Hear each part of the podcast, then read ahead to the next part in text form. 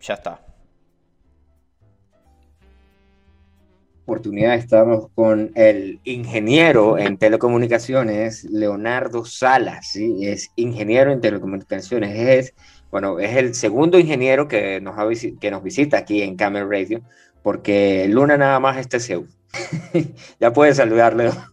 Hola, ¿cómo están? Aquí Leonardo, bueno, ya muchos me conocen y para los que no, pues bueno, ya me hicieron la introducción, así que no hay mucho que decir. Estoy aquí en Perú actualmente y pues ahí dándole como cualquiera de los aventureros venezolanos que no salimos de Venezuela por cuestiones de pobreza y nada el No, no, no, simplemente salimos a conquistar el mundo, tú sabes. Oh, humildemente.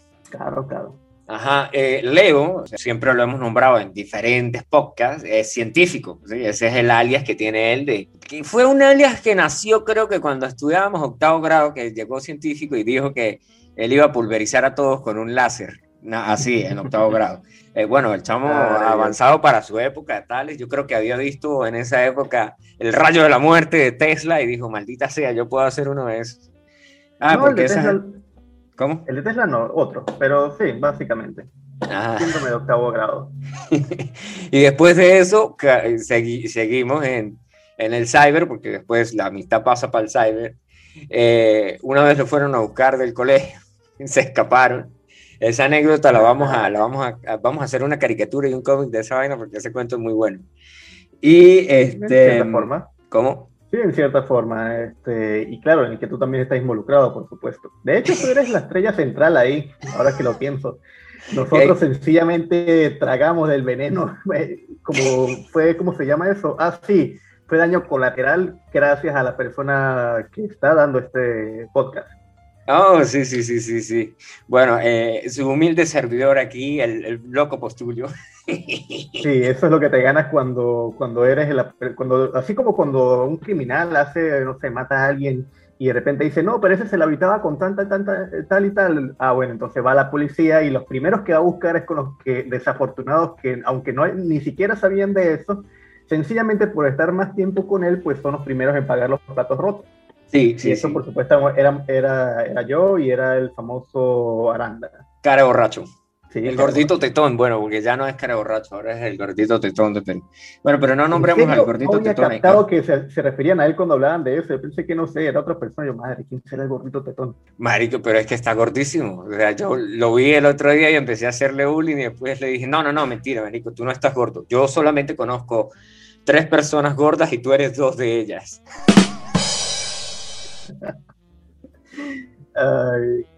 No, pero es que también tiene, tiene sus razones de serlo, porque también, por ejemplo, bueno, él trabaja de Globo, eso ya lo sabemos. Y, sí, y se roba los pedidos. no, sino sencillamente que es bastante interesante, por lo menos aquí, y las anécdotas que tiene para contar, bueno, cuando una persona se somete a mucho estrés, viejo, también tiende a, tú sabes, a bajar su metabolismo y ese tipo de cosas. Bueno, y hablando de, de, de, velocidades y la cuestión, ¿sí? aquí vamos a hacer, a empezar la nota de, por qué Leo está aquí, ¿sí? de por qué Leonardo nos visita aquí en Camel Radio, que estamos hablando del día de hoy. Teníamos por aquí un par de cosas así, porque no, no llegamos a improvisar las reuniones. Cuando, de hecho, cuando las improvisas salen muy mal y hay que volverlas a grabar como cinco veces.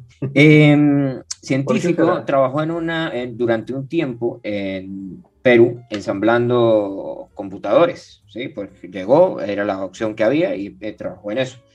Y pues aquí le tenemos una pregunta ¿sí? de la diferencia, en qué ayuda tener un disco duro de estado sólido a una computadora. Esto, bueno, para empezar, empecemos con el término, y disculpa que me ponga tan quisquilloso, pero el término en realidad es como que una analogía para que la gente que no sabe de computadora se, se ubique, pues, en qué tipo de pieza es y su función, porque no es un disco, no es un disco para empezar. El término disco duro se refiere de que los, bueno, la unidad de almacenamiento donde se almacena, para redundancia, la información principal, la información que es cargada del sistema operativo, juegos, etcétera, archivos, em, todo eso viene entre un paquete metálico cuadrado, bueno, rectangular mejor dicho, que adentro posee literalmente dos discos metálicos o más discos metálicos, dependiendo del tipo de, disco duro, que ese tipo de discos graba, bueno, básicamente es por electromagnetismo, este, es el, este es el, mecánico, ¿no? Sí, este es el mecánico que por lo general graba este, en la superficie, pues debido al electromagnetismo hay una función física para ello, no la voy a explicar porque me extendería mucho. Y por, pero esa es la razón por la cual decían que no acercaras un imán a un disco duro porque borraría la información, porque literalmente están grabados en este tipo de... Pero en esencia no dista mucho del resto de grabación de discos, es decir, tienes un disco, este gira y vas grabando sobre la pista con una aguja, que no es una aguja en sí mismo, pero hace la analogía a un, a un clásico disco de audio. Sí, de vinil, sí. Y, sí, de vinilo, y que sencillamente la aguja se mueve sobre la superficie para grabar físicamente en sus diferentes super, eh, áreas de superficie, para dar un gancho otra vez. Y bueno, para no extenderme tanto, pero la principal diferencia radica en esto, que un disco de estado sólido no es un disco, no tiene ningún disco adentro posee es, simplemente una placa, este, eh, una mainboard con memorias NAND encima, un tipo de memoria no volátil. Okay. Que, es un tipo de memoria que no se borra la información una vez se ha ido la, energía eléctrica, como ocurre con la memoria RAM, que la memoria RAM, si tú le quitas la, la corriente, es así, pierde toda la información que tiene. Y bueno, empezando, ya partimos por este tema para corregir este malentendido, no es un disco y por tanto no posee los defectos de uno. Por ejemplo, en el disco duro su velocidad depende a la, que, a la principalmente a la velocidad que, de sus revoluciones, de cuánto gire. Que gire, sí. Por eso es que dice disco duro de 5200 revoluciones, como la de las RPM. o de 7000, ajá, o la del 7200 de, de los PC de escritorio. ¿Ok? Okay. Entonces, el problema es que esta velocidad de, giro tiene un límite que está impuesto por su motor y bueno, por algunas leyes de la física. y por eso su velocidad se ve muy limitada. En cambio, los discos sólidos, o mejor dicho, las unidades de estado sólido, porque su nombre original era Solid State Drive, que sí, estado sólido SSD. Ajá. Este, tiene su velocidad es directamente por el bus de transferencia que tiene y la capacidad que tiene de, de leer la información, que no utiliza piezas mecánicas.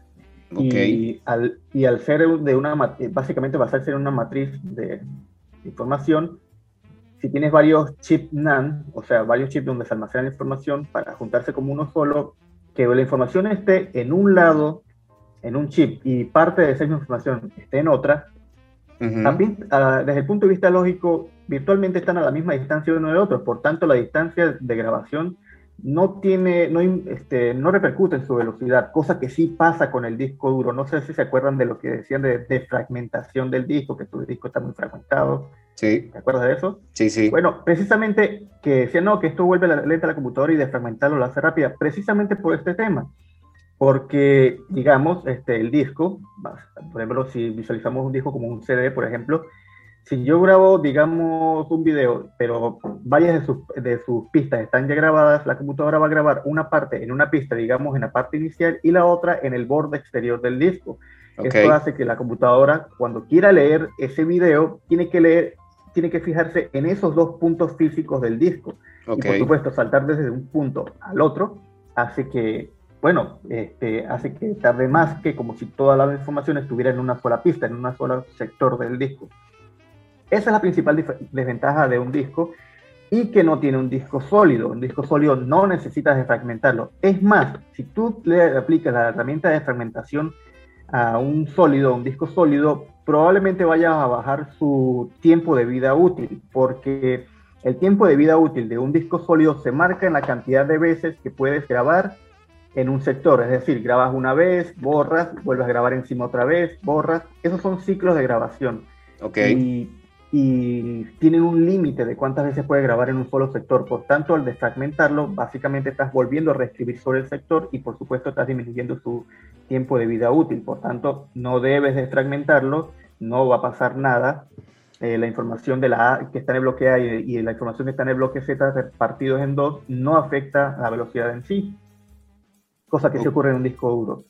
Otro problema, eh, lo habíamos dicho, que la velocidad en la que revoluciona al poseer una pieza mecánica, que es un motor, que es literalmente un, este, un motor eléctrico, lo que hace es girar el disco, el plato.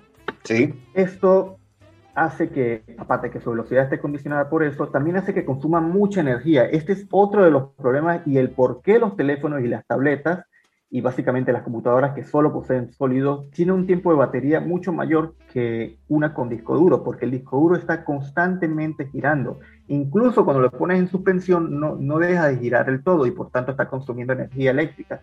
En cambio, un sólido, eh, cuando no lo estás utilizando, cuando no se está leyendo información, sencillamente no está consumiendo energía. Solamente queda activo un pequeño sector de él, que es el que está en on, y la cantidad de, de vatios que consume es, es ridícula, es irrisoria. Por esa razón es que, por ejemplo, cuando salieron los iPads y eso, las tabletas en general, estas podían durar 11 horas, mientras, mientras que una computadora podía máximo unas 4 horas, 6 horas. Precisamente una de las piezas que más consume energía en, una computadora es el disco duro. Luego, por su, pero claro, no es la que más consume. De entre las que más consume podría destacar como los fancures, los disipadores de calor. Ajá. Porque, son, porque son motores, son motores. Cualquier tipo de motor consume energía, pues. Que no es lo mismo que un chip, que un chip está estático, no tiene movimiento físico, así que por supuesto consume menos. Y bueno, esas serían las principales ventajas. Es más rápido al no poseer piezas mecánicas, por tanto su velocidad va por las nubes. Ahorita actualmente tenemos discos de la generación PCI Express 4, cuarta generación, que, que en, en, teoría podrían llegar hasta los 7200 megabytes por segundo. Mientras que, sí, mientras que los discos duros están estancados en los 100 o 200. Aunque hay trucos para hacerlo más, aunque hay trucos para hacer más rápido los discos, pero eso involucra utilizar varios discos duros y ponerlos a trabajar como uno solo, que esa es la configuración RAID. Y eso ocupa mucho espacio, no es ideal para, para laptops. Y claro, aquí está la otra ventaja, los discos sólidos ocupan mucho menos espacio y cada vez se hacen más pequeños cosa que es prácticamente imposible con los discos duros. Sí se pueden hacer discos duros más pequeños, como el caso de los iPods. Los primeros iPods eh, este, utilizaban mini discos duros en su interior, no utilizaran memorias este, sólidas, memorias NAND, porque bueno, eran muy costosas para ese entonces. Y la opción este, fue pasar por una combinación entre un disco duro para almacenar las canciones y una memoria NAND que almacenaba el sistema y es el que lo que mantenía siempre encendido y bueno, eso ya explicar cómo funcionaba el iPod ya me va a tomar mucho tiempo, pero vamos a dejarlo en eso, pues. Ok, ok. Ok, y aquí da esto, pues está también ahí que los nombraste, que son las memorias RAM, ¿sí? Que ahora tenemos, eh, ahora hay DDR... ¿Cuál es? ¿5? No. Sí, DDR5, en el caso de la memoria RAM para computadoras de, uso general y por supuesto las GDR que son para uso gráfico, pero que tiene también otras aplicaciones como la inteligencia artificial y, eh, la, y por supuesto para las que fueron realmente diseñadas, que es para la, memoria gráfica, para el renderizado de imágenes que normalmente se utilizan en de videojuegos, pero que también se utilizan en otras industrias audiovisuales, como es el cine, por ejemplo. Pero bueno, ¿Qué significa RAM? Significa Random Access Memory, que es memoria de acceso aleatorio. Es un que para no ponernos muy, muy técnicos, sí, sí, sí, de hecho de ahí debe su nombre. Sí, eh, no, no, me abras la herida, por favor. Podamos, movamos ese temita para más adelante. Pero la cosa es que la memoria de acceso aleatorio, RAM, su función es sencillamente que el procesador, ok, el procesador, valga la redundancia, procesa la información, es, lo que es el motor de una computadora y de hecho no hay mejor analogía que este, el motor, porque es lo que hace que se lo que deriva su velocidad de procesamiento. Pero ¿qué pasa?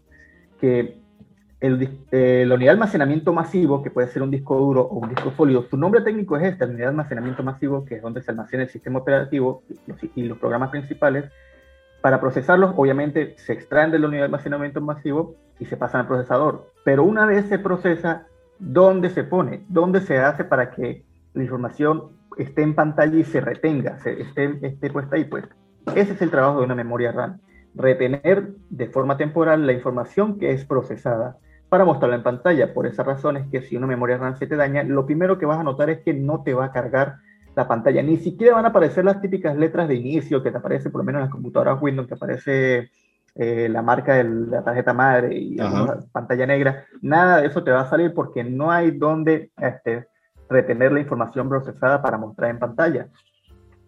Entonces, muchos se preguntarán, bueno, si es una unidad de almacenamiento de memoria, pues que almacena información del mismo modo que un disco duro o un disco sólido, ¿por qué se tiene que utilizar? ¿Por qué no sencillamente depender del disco duro o el disco sólido? Bueno, eh, Primero, esto sí pasa en la vida real. Sí se utilizan los discos duros y los discos sólidos para retener información, pero aquí viene el primer detalle, que es que la memoria RAM, eh, la velocidad de, en que escribe la información en ella y en que la borra es mucho, mucho más alta que una unidad de almacenamiento masivo. Porque claro, nosotros queremos que al darle clic a algo aparezca de una vez la información en pantalla, ¿no? Sí. Queremos esa velocidad. Y ese es el trabajo de una memoria de, de una memoria RAM, que es que no es el volumen de información, porque una memoria RAM no almacena, no almacena mucha información si la comparamos con un disco duro, por ejemplo. Las memorias más, más para uso doméstico, por ejemplo, están de 32 gigas. Ajá. Por ahí ahora listo la se dicen, no, pero hay memorias de 24 gigas. No, si tú compras memorias de 24 gigas es porque o eres un profesional o estás enfermo pues, en algún aspecto, pero pero no, son carísimas, son muy caras y no clasifican realmente como uso doméstico, ya eso es uso profesional. Pero sí, son 32 gigas que palidecen comparado con los teras que tienen los discos, que para que los que todavía no lo sepan, un terabyte son 1000 gigas. Sí, Así que sí, poseen poco volumen, de, o sea, poca capacidad de información, pero a cambio poseen una muy alta velocidad de transferencia y de grabación. ¿Qué o sea que, la velocidad? Ajá. Ajá. Dime, dime. O sea que ya eh, teniendo una unidad de estado sólido y subiendo la RAM, bueno, también tendrías que ver qué, RAM puedes colocarle a tu equipo, ¿no? O sea, ya ahí ya tendrías el doble o el triple o se, se, mejora en demasiados aspectos la velocidad de una computadora.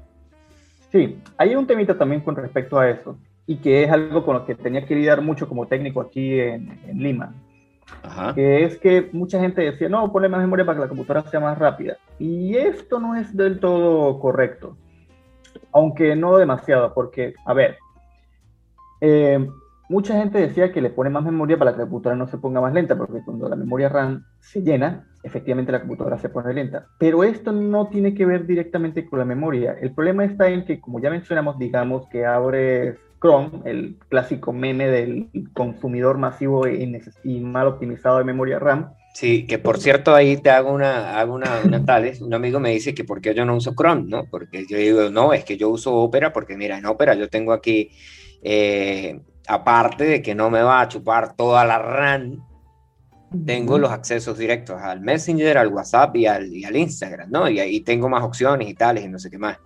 Y el pana dice, ah, yo pensé que era como estas cosas que ahora son como que tendencia y que todo el mundo sale y dice algo en internet y todo el mundo lo sigue, ¿no? dice, uh, no, pues no hay que, no hay que seguir tal cuenta porque X, entonces, ah, sí, todo el mundo sale ahí a, tirar ahí, ajá, mainstream, exacto. Bueno, primero y principal, Opera existe desde mucho antes que, que, Google, que Chrome. Sí. Es de, es de los, por, así decirlo, casi primigenios navegadores, aunque, aunque no me voy a ir por las ramas porque, bueno, el punto es que sí, eh, Opera, yo también uso Opera desde hace mucho, antes usaba Firefox, pero Firefox fue menguando con el tiempo y al final, pues, bueno, ese es otro tema. El punto es que con la memoria RAM, ok, ¿por qué se pone lenta cuando la memoria RAM se llena? Pues efectivamente estás abriendo muchos programas, como ya bien dije, la información que se muestra en pantalla, lo que tú ejecutes, requiere almacenarse y mostrarse en pantalla y eso deriva de la RAM. Pero cuando la RAM se llena, para evitar que la computadora, por ejemplo, en el caso de Windows, entre en pantalla azul, Sencillamente se opta porque parte de la información a través de algoritmos, software y otras cosas, de que la información que, que, está cargada en la memoria RAM, pero que no se está usando tanto, que el sistema detecta que no está tan activo, pasa a la unidad de almacenamiento masivo, para que así liberar a la memoria RAM de la carga de trabajo. Pero ¿qué pasa? Y esto ocurre especialmente con los discos al ser los discos tan, tan lentos en, en comparación, pues obviamente la información que estaba siendo retenida, por ejemplo, información del sistema operativo, cuando estaba siendo retenida en el disco duro en lugar de la memoria RAM, por supuesto que, que tenía el bajón de velocidad, porque al procesador le tomaba mucho tiempo leer la información desde el disco duro, procesar y volverla a mostrar en pantalla, que es lo que le tomaría con la memoria RAM. Por eso es que mucha gente opta por ponerle más memoria RAM para que sea más rápida, pero no es que sea más rápida, es que evitas que se ponga lenta al, ponerle más capacidad de la que tú puedes ejecutar.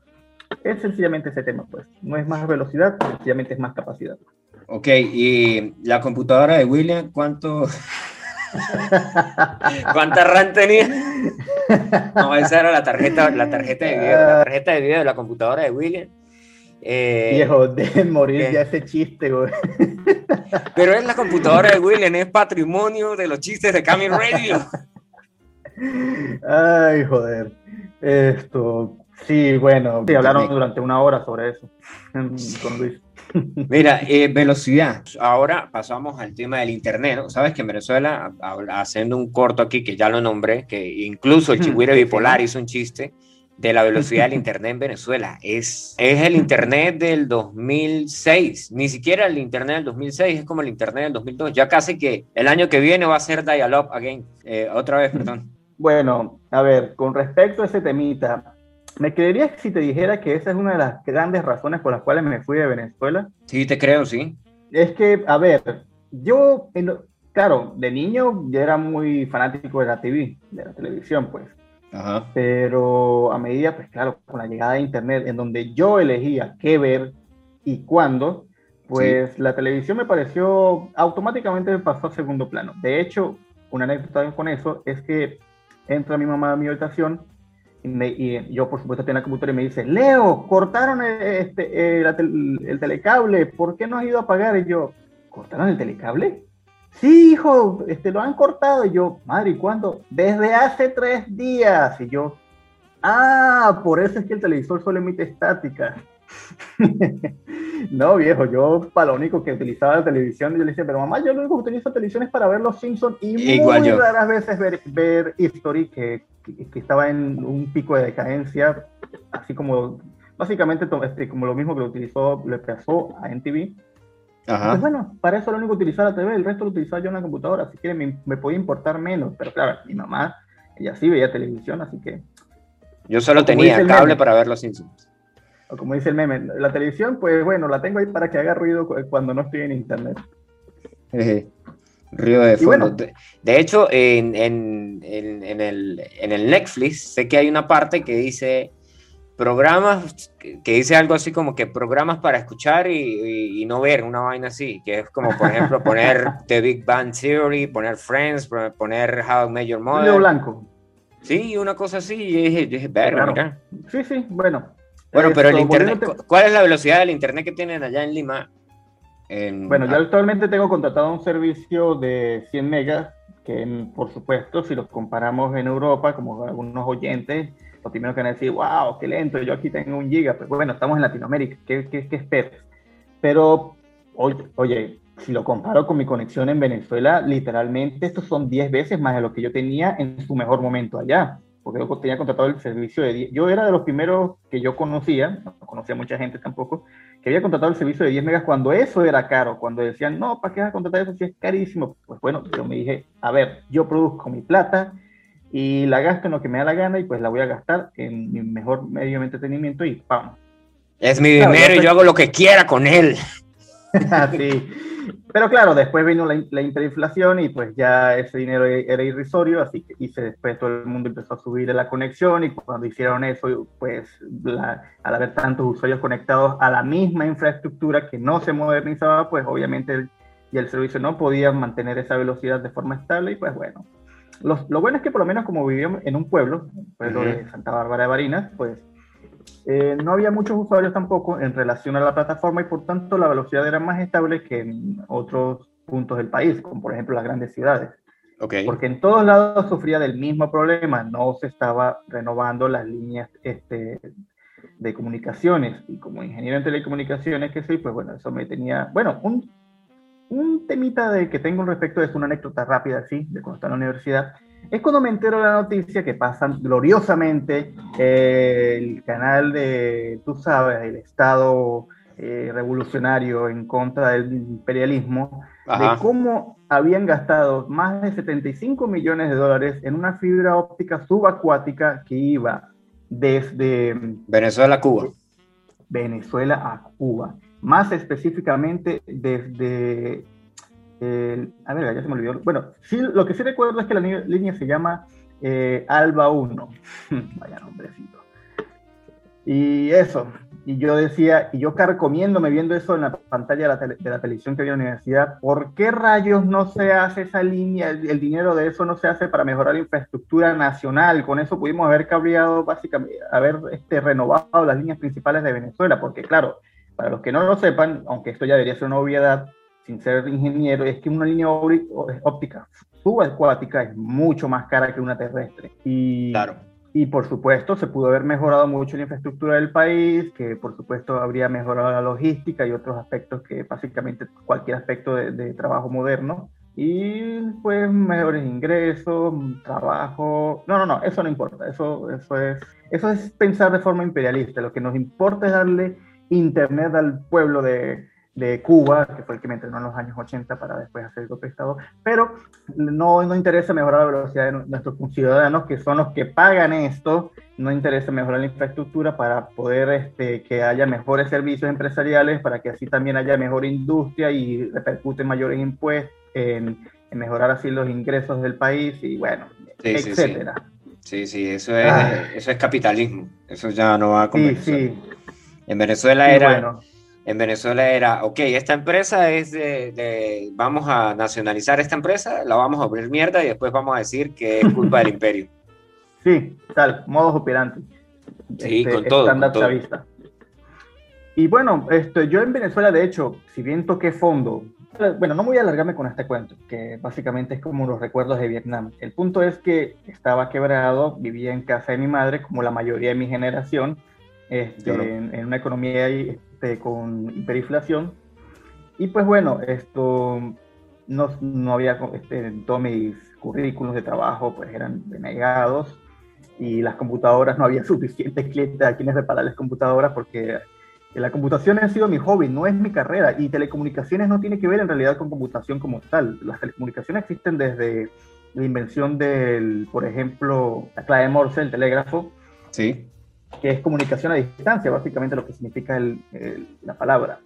Y no requieren realmente, incluso actualmente, a pesar de que la computación es vital y básicamente un, estándar de facto en, cualquier aspecto de la vida moderna, eh, muchas partes de las telecomunicaciones no dependen directamente de la computación, porque son electrónicas, son electrónica aplicada para las comunicaciones. Por ejemplo, las antenas transmisoras, no, si bien se conectan a equipos de cómputo, mm, en sí mismo la electrónica que ellos utilizan no depende demasiado de ella y por tanto ahí es donde entramos, donde algunas ramas especializadas de las telecomunicaciones entran. Y pues, para no hacer el cuento tan largo, no tenía, no tenía empleo y este amigo vino diciéndome, hey, mira, te puedes meter en la Fuerza Aérea te puedes, este, no te asimilas, sino que trabajas como, como alguien agregado, pues ya se me olvidó el término, y no importa realmente, que básicamente no me iba a asimilar al, ejército, sino que simplemente iba a ser como un oficinista, el cual iba a tener rango, por supuesto, porque iba a pasar por un año de entrenamiento, pero no ni de cerca los cuatro años que quieren ellos para el mismo oficio, prestar mi servicio para la Fuerza Aérea. Y ya de plano, pues, este, pues estaría ejerciendo mi carrera, algo que, que, bueno, que quería en ese momento, ejercer mi carrera para poder esto, mantener al día mis conocimientos, porque como cualquier carrera de ciencias, si tú no te mantienes al día en ese aspecto, pues bueno, te vuelves obsoleto y básicamente no, solamente tienes un cartón y nada más. Exacto. Y quería eso, pues quería hacer mi carrera por, por fines más que todo de aprendizaje, no tanto de, dinero, porque yo sabía que tampoco es que pagaran mucho, pero bueno.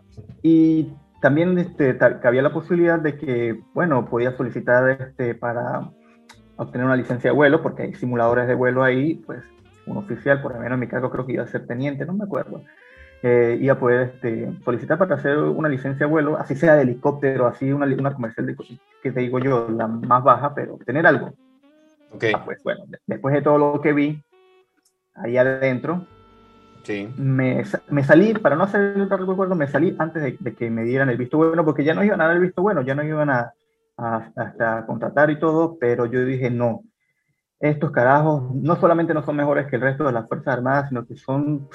Ah, te puedo pasar rato hablando sobre su general, el cual es el que nos iba a hacer favor de meternos. Pero bueno, dejémoslo ahí. dejémoslo ahí. El punto es que no me metí, que por cierto, su, eh, a Venezuela se lo invaden, la tiene fácil. Y no digo el imperio ni nada por el estilo, digo casi cualquier país latinoamericano puede invadir a Venezuela con cierto nivel de, con relativo nivel de, de facilidad, porque la mayoría de sus sistemas de radares, pues bueno, ya han sido historia o ya de plano son los sistemas de radares que, que se utilizaban hace un montón de años y pues bueno, aunque actualmente tengo entendido que los han renovado, pero no lo han hecho directamente los, esto es especulación, no, hay nada, no tengo nada como confirmarlo, pero básicamente si, si se han renovado los sistemas, ha sido las potencias externas, digamos China, Rusia, Para, sus propios fines ahí, no me voy a estar en detalle. Bueno, es que Venezuela, está Venezuela está preparada para, para una invasión, ¿sí? si viene alguien, si, si, viaja alguien en el tiempo con tecnología del año 1950, yo creo que pueden contener todo, todo ataque con ni siquiera con tecnología del 50, porque ya eh, los militares en los años 50 ya tenían mejores cosas que en Venezuela.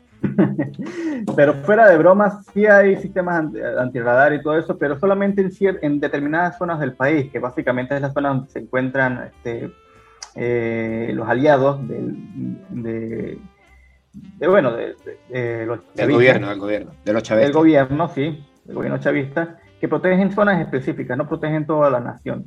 Montan, montan, eh, lo tienen puesto a nivel internacional como que sí, que ellos tienen toda la cobertura a nivel nacional y quien entre de un paso apenas un metro fuera de la frontera lo vamos a detectar, es mentira.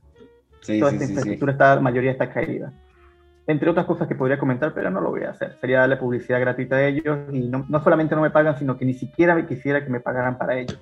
Sí, exacto. Mucho más después de todo lo que vi. pero bueno, a la final monté mi propio negocio eh, sobre el cable. Con juegos de azar y Ya quisiera, pero no. Eh, yo me fui a Venezuela no porque me fuera mal, viejo, a mí me iba bien. Y de hecho tenía varios proyectos listos antes que, de que nuestros amigos nos, me embarcaran esta, esta aventura por Perú. Pero me fui precisamente por eso, viejo. No me quería institucionalizar, por así decirlo, que es, que aparte que dije mal la palabra, viste la película Sueños de fuga o Sueños de libertad, no sé cómo, cómo se le dice en español, de, con Morgan Freeman sobre un prisionero que, tiene mucho tiempo y a la final que no sabe cómo vivir en el mundo exterior. Eso mismo le pasa a la mayoría de las personas en Venezuela actualmente, que por eso es que no llevan chance aquí afuera, porque ya sencillamente se han acostumbrado a ese estilo de vida. Una vez, el, ser humano es un animal de costumbres. Cuando te acostumbras a un, a un estilo de vida, da igual que, que desde el punto de vista moderno sea deplorable, o que sea un atraso, pero si te acostumbras a ese estilo de vida, sencillamente no puedes vivir sin eso. Y yo me negaba a acostumbrarme a ese estilo de vida, como la mayoría de los que estamos aquí afuera.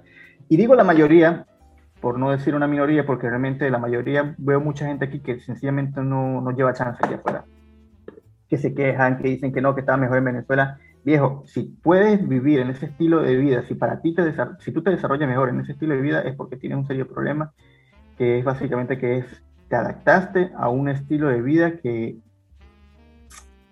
que en comparación, porque todo, todo en la vida tiene, tiene un punto de referencia, que tiene un punto de vista de referencia moderno es deplorable. Ha sido un atraso, no, no, se ha avanzado, se ha atrasado. Y, estás y estás viviendo un estilo de vida atrasado, y mucho. Sí, pero, y mucho. Pero toda realidad es relativa según el espectador y sus conocimientos y experiencias, que es una forma elegante de decir que toda realidad, toda cabeza es un mundo. Es una forma la realidad no es, no es universal como nos hacen creerlo, es sencillamente cómo lo percibimos. Y, esto no y, no es una paja mental que me estoy inventando, disculpa la expresión, sino que esto ya hay miles de artículos que lo evidencian de diferentes maneras. Sí, sí, o sea, yo no, aquí generalmente yo no, no toco temas así, pero de, de, Venezuela y de lo jodida que está y de, y de, lo mal que va todo y de que las cosas van en peor y que, y que la gente tiene esperanzas de que eso va a cambiar, pero eso es mentira. Ah, eso ni siquiera, ni siquiera que mañana caiga el, gobierno que hay ahí, en 10 años va a estar igual a, la Venezuela que tuvimos en el 2008, a la Venezuela que tuvimos en el 2006, a la Venezuela que tuvimos... Y ya en el 2006 habían problemas y había tales, ¿no? No, es que esto se viene esto se viene advirtiendo desde hace mucho. Esa es la puta pata que, que me frustra y otra de las razones por las cuales me fui de Venezuela. El chavismo y la gente en general que ya, ni, que ya ni les considero gente, pero ese es otro tema. El punto es que esta gente habla todo como si, y, no hay nada que me dé más rabia que encontrarme con esa gente por acá, viejo. Si de verdad, y esa es una de las razones este, por la cual soy ateo, si de verdad existiera una justicia divina, impediría que esa gente saliera de allá, que disfrutaran su socialismo, bueno, ¿quién dice que no han cumplido con las metas? Han cumplido con las metas, el socialismo, el capitalismo se acabó en Venezuela como tal, eh, viven socialismo, bueno, ahora, este, que, eso, que el socialismo en la vida real y el socialismo que practicaban en la, teoría distaran mucho unos del otro, pues bueno, hay un dicho que dice, cuidado con lo que desees o se volverá realidad, y otro también en el que básicamente hay una brecha entre teoría y práctica, hay una brecha gigante, tal cual. Entonces, eso, viejo, que, que, yo me fui principalmente porque me estaba, yo me la viví obstinado, viejo. Yo a pesar de que ganaba muchísimo más que mi mamá, a pesar de que ganaba, este, yo literalmente ganaba más que mi mamá y mis abuelos y, y algún que otro familiar, todos ellos juntos. A mí realmente me iba bien, pero me negaba a acostumbrarme a ese estilo de vida a pesar de que tenía buenas ofertas, a pesar de que de incluso me, habían buenos proyectos que, que me, este, tenía pendientes, tenía pendientes por hacer, que tenía como cuatro proyectos cuando yo me fui, pero, pero no, la, la, mitad de esos proyectos eran para chavistas, literalmente. Uno de ellos me acuerdo que el que puedo hacer más menciones cuando estaba instalando unas cámaras y uno de ellos decía, no, que la guerra económica, no sé qué, viejo, estaba instalando cámaras en un galpón lleno de comida que iban a revender. Sí, clásico. Ahí, ahí es donde viene, ahí es donde más se hace énfasis es, esto que estoy aplicando de que, de que la realidad es relativa según el espectador. Sí, es subjetiva. Es subjetiva. y, claro, como por ejemplo puede pasar a los asesinos seriales que pueden estar matando una persona y no lo ven de la misma manera que lo vemos nosotros, lo mismo hacen ellos. Literalmente están jodiendo el país, pero ellos no lo ven así porque sencillamente la realidad, el cerebro va a tomar solamente las partes que realmente les crean convenientes, porque esto no es un tema moral o algo por el estilo que mucha gente lo ve, esto es un tema evolutivo. Y eso le daría para otro video, así que no me voy a alargar en este tema. Eh, eso, no soportaba estar más allá, no soportaba estar rodeado de ese tipo de gente, no, no soportaba la situación, no soport y más aún cuando me hice la pregunta del millón, ¿dónde voy a estar yo dentro de 10 años? La respuesta era obvia, ahí, en, la computadora, en la casa de mi madre, tal cual, a menos que vendiéramos la casa y nos muramos por otro lado, no sé, pero la situación no iba a mejorar. y de esto, Nos, esto nos advirtieron incluso desde antes que Chávez tomara posesión de, presidente de la República. Ya había gente que lo... Porque es que viejo estaba, estaba ahí, era tan obvio.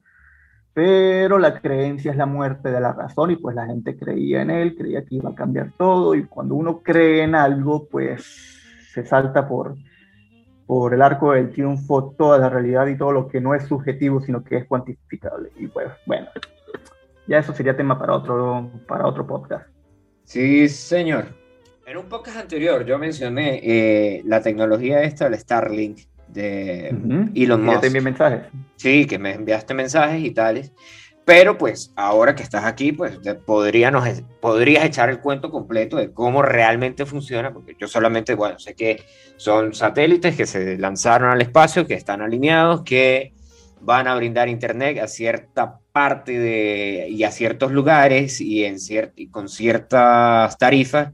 Y bueno, pues que aquí también hacemos la aclaratoria de que el hecho de que sea un satélite no significa que va a cubrir todo el, mundo, porque eso ya es eh, un tema, digamos, un tema muy amplio para ahí hablar de. Pero tú sí has leído de, Starlink y nos puedes echar el cuento completo de todo, desde velocidad de conexión a, tales. Bueno, eh, si me permitieras, podría empezar el tema de un poquito de funcionamiento antes de entrar en velocidades y todo eso, y a corregir ciertas connotaciones sobre el tema, que no natural, pues no, no es algo que todo el mundo sepa.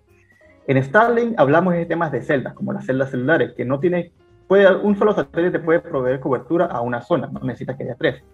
La cuestión es que esto sí, lo que sí es cierto, es que es una constelación de satélites. Quiere decir que muchos satélites trabajan en una misma red, trabajan en conjunto. Actualmente, hasta donde he leído, hay más ya más de mil satélites en órbita, en órbita baja más específicamente, que esto va a ser importante más adelante.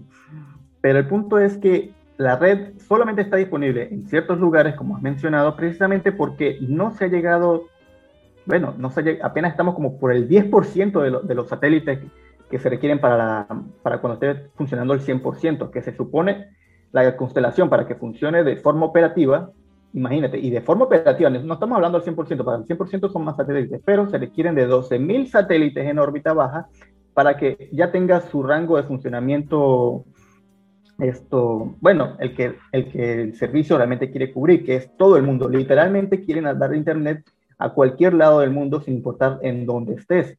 Este es el objetivo final de Starlink. Y lo va a hacer este, cuando hayan cuando hayan operativo 4.000 satélites ya van a estar por lo menos este, operativos en la mayor parte de, los países del primer mundo, por, por, poner un ejemplo, y en algunas zonas desfavorecidas también. Lo primero que hay que aclarar es que ellos no quieren competir con la fibra de, que hay actualmente o con las operadoras telefónicas que están actualmente establecidas su objetivo es llevar Internet precisamente a las áreas donde ellas no, no pueden alcanzar o donde ofrecen servicios paupérrimos.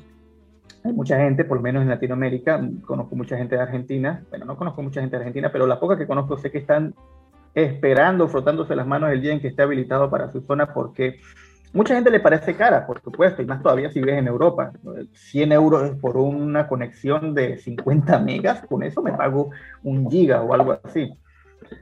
Pero esta gente solo está viendo desde su punto de vista, no está viendo desde un tema más amplio. Y es que, claro, si tú vives en una ciudad o un pueblo, y claro, los que viven en España, en España hay un buen despliegue de fibra, así que ellos dicen, ah, pero si yo en mi pueblito tengo eh, buena fibra, que esto es ridículo cuando se ponga. No, viejo, el mundo no es España, o sea, un país pequeño en el que es fácil de distribuir una red de fibra. Hay zonas en las que literalmente no puedes tirar fibras, como zonas montañosas y otras áreas.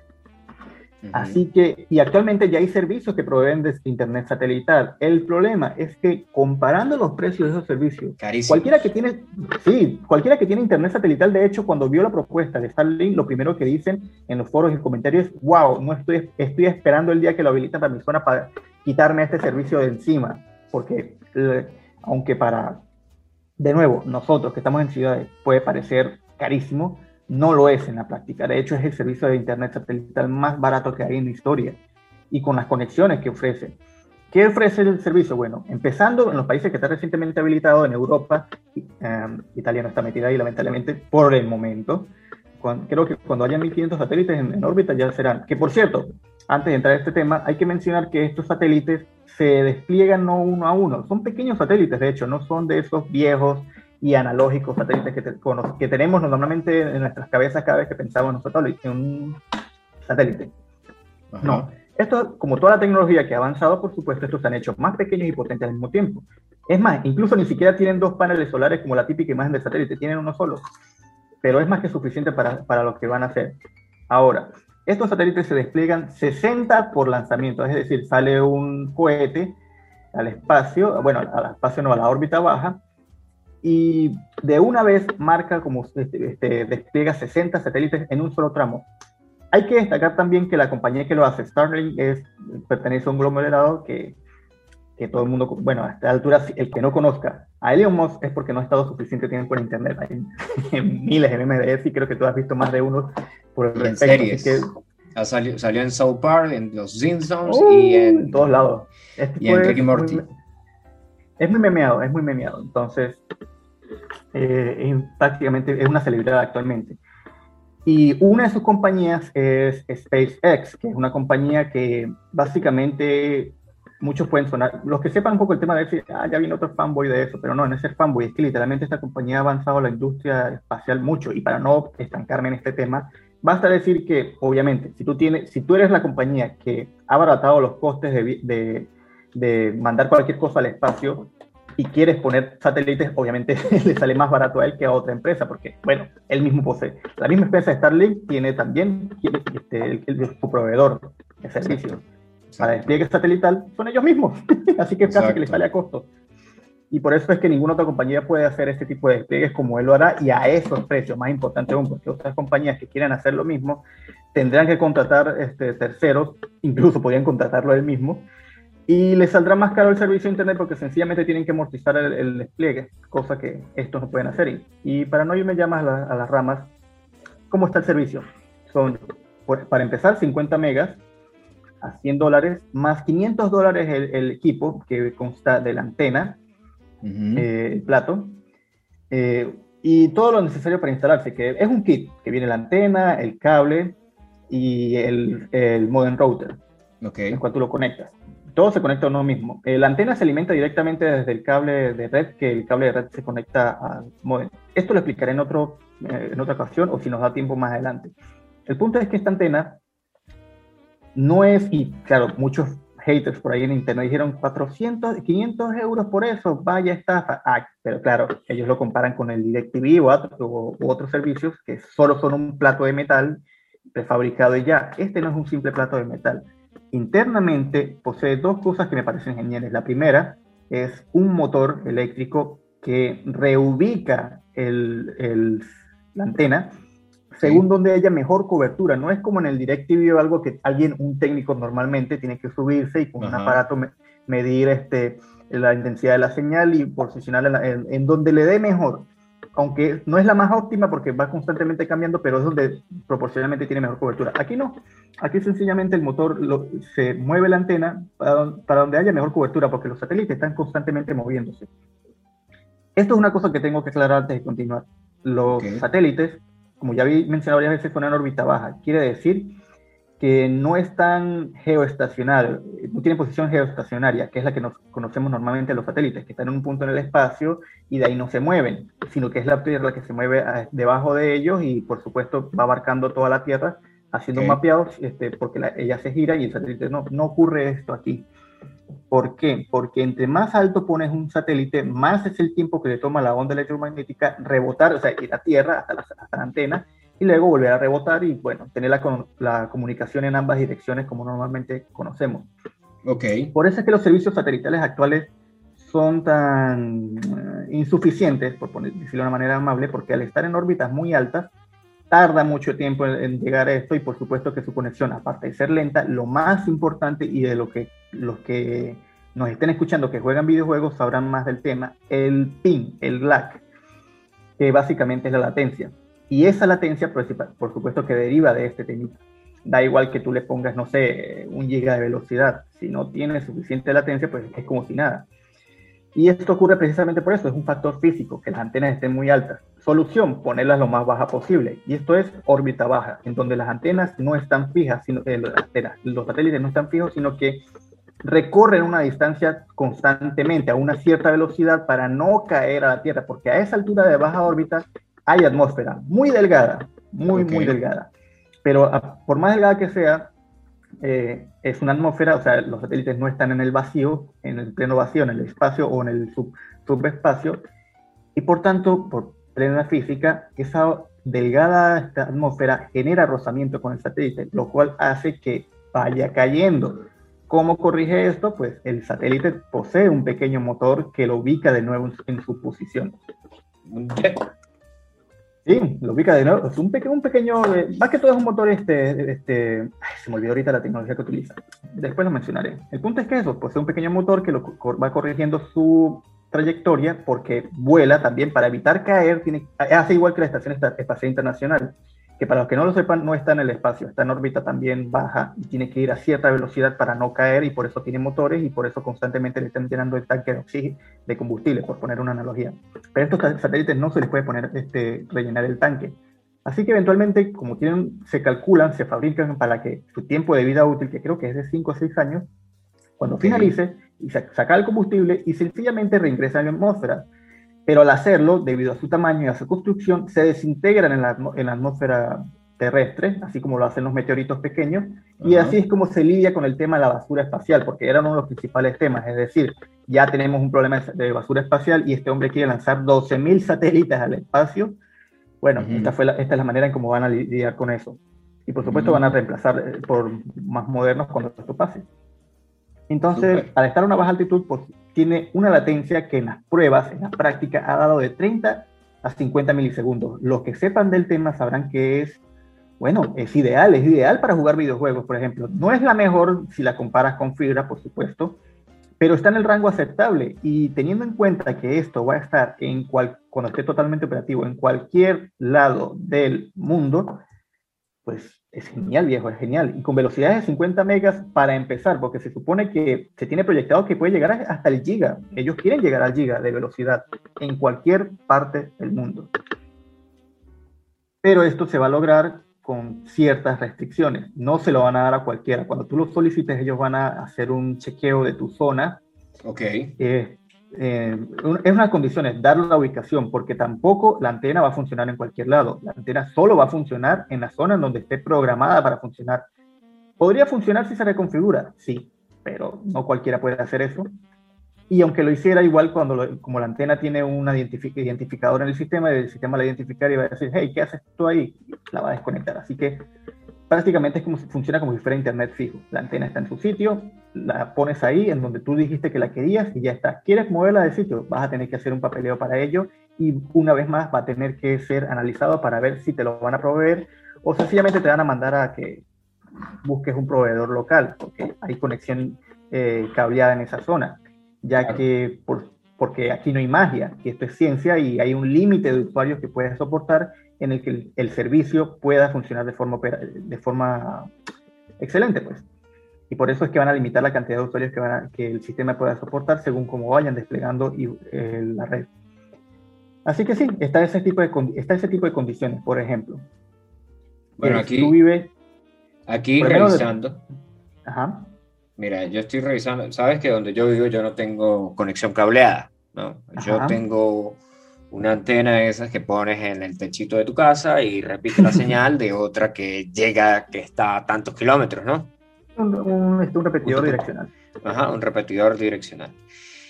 Y aquí estoy revisando lo, lo, del Starlink, va a estar aquí disponible a mitad del 2021, a fines del 2021. Por los mismos precios que dijiste, 499 euros, 99 euros al mes. Eh, envío y manejo, 60 euros. Ah, sí, también está ese precio, el, envío. Ajá, y esto, esto, por ejemplo, yo puedo solicitar o sea, yo que tengo con esta antena, tengo 30 megabytes y realmente no sé cuánto se está pagando aquí por, por el internet. No porque yo no lo pague, no, no, no, nada que ver. Pero, o sea, si, se puede llevar esto y pues se puede pasar a esta cuestión, yo creo que nosotros pasaríamos a, pagar y a comprar esta cuestión. O sea, a ordenar un Starlink y esperar a que llegue.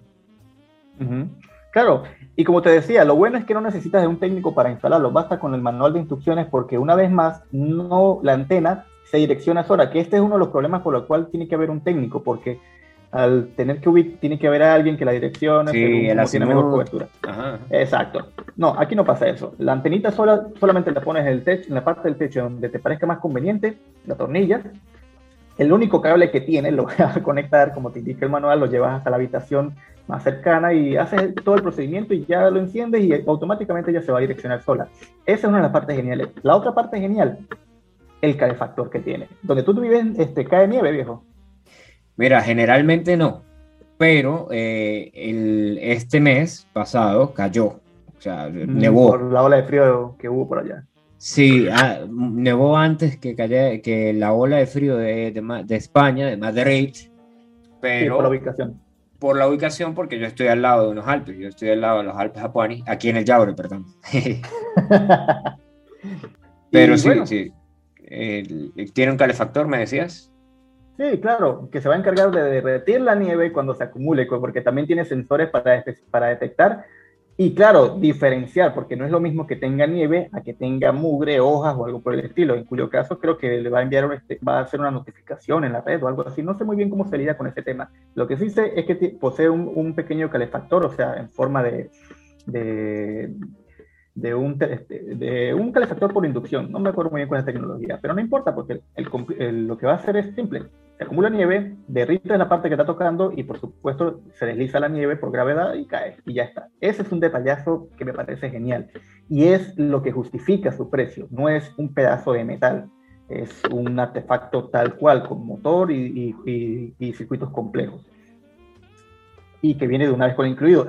Y aquí hay otro, otra anotación sencilla, que tú compras esto y te das de baja del servicio, pero eso que tú compras es tuyo. Esto puede sonar a una obviedad, pero no lo es para los que han contratado otros servicios, pues, por ejemplo, si contratas de una determinada empresa de telecomunicaciones, te, dan los aparaticos y eso, pero cuando tú te das baja tienes que devolverlos porque realmente no son tuyos, por eso es barato, barato adquirirlos, porque realmente no era, nunca fueron tuyos y por tanto... Lo que, pasó, lo que pasó en Venezuela. Ah, bueno, tal cual. Entonces, aquí si el aparato es tuyo, tú lo solicitas, pagas 500 euros, pero eso es tuyo. Y si te quieres volver a, meter en servicio, pues puedes hacerlo. Y creo que también habrá opciones para, para pasarlo a terceros. Y no sé cómo harán con eso, de eso desconozco todavía. No hay suficientes usuarios como para que se dé ese caso, pero creo que tienen medidas para eso. Pero sí, el, sistema es tuyo. Brutal. Y, sí, es brutal, es brutal para zonas. Por ejemplo, a mí me encantaría porque, bueno, tú y yo somos de pueblo y la verdad es que me gusta más terreno más amplio, más verde.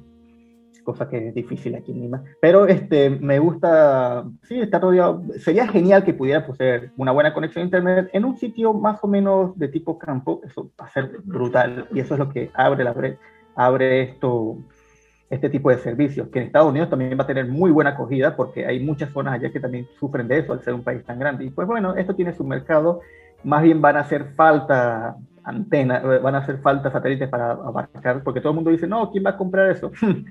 porque no saben mucho del tema. Esto va a tener una demanda tan brutal que no me sorprende que a medida que vaya abriendo en países van a, van a ir agotándose la cantidad de usuarios disponibles para los mismos. Por lo menos cuando lo abran en el Yaure, donde tú estás, me imagino que, que, apenas lo habiliten ahí, ve haciendo el trámite, porque yo creo que ese, bueno, si, si tú sabes la condición y cómo están allá, hay mucha, ¿crees que hay mucha demanda para zonas? Hay mucha gente que vive en zonas así que realmente necesitan un servicio de eso y está dispuesto a pagarlo.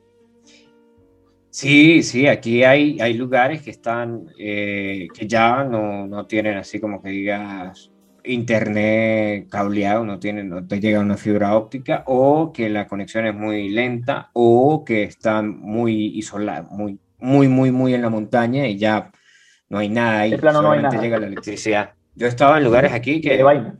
Que de vainas, sí, que de vainas, de vainas hay cobertura de teléfono. Incluso eso, cobertura, servicio telefónico. Mm. Sí, porque también están los servicios de Internet por telefonía celular, pero incluso esos fallan en algunos puntos. Por eso este servicio va a ser muy revolucionario en ese aspecto.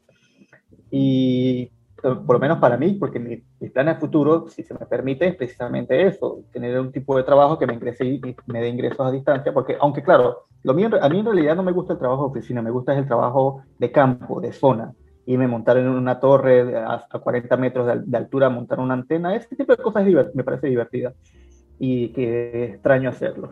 Pero eso pues, a la final me gustaría tener una casa así más o menos apartada, o por lo menos también hay, hay, hay casos en los que, por lo menos las antenas que tú ves que están en sitios muy separados, las antenas telefónicas que tú ves en campo y cosas así, ese tipo de antenas tienen sus técnicos que por lo general viven cerca y que apenas hay algún fallo tienen que agarrar su vehículo y correr hasta ellos. En todos lados hay ese tipo.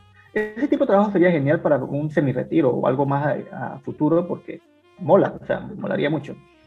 Y con los avances de tecnologías que hay, pues bueno, tener una casa del campo cada vez va a ser más un terreno de los técnicos y no del campesino. Para eso te recomiendo que lo dejemos para otro, como tópico para otro tema, lo que es la agricultura en el futuro y a dónde se está yendo. Me gustaría que habláramos de eso después, porque tiene para largo y tengo muchas expectativas en esa tecnología. Sí, sí, sí, sí, se puede, puedes volver.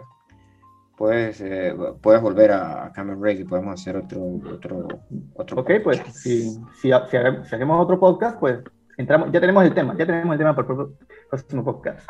Eh, tecnología en la agricultura, que mucha gente lo, lo infravalora, pero a ver, comemos. Esto puede sonar muy obvio, pero realmente la, gente no tiene la percepción de lo, de lo tan necesario que es a nivel, a nivel global y todo lo que repercute en, eso y de cómo se mueve el mundo alrededor de, la comida. Pues. Para no ir tan lejos, es la principal fuente de ingresos actualmente en Venezuela. Pues con tanta gente con hambre, pues hay hasta más mafia en ese aspecto, pero no tomemos el tema. Lo retomaremos ya para otro, bueno, aquí ya, ya saben por qué le decimos científico, sí, ya escucharon así a Leo hablando, o sea, es ah. conocedor en la materia. Ah, me disculpan si soné un poco aburrido en algunas ocasiones o me, enfrasqué demasiado en un tema, pero bueno.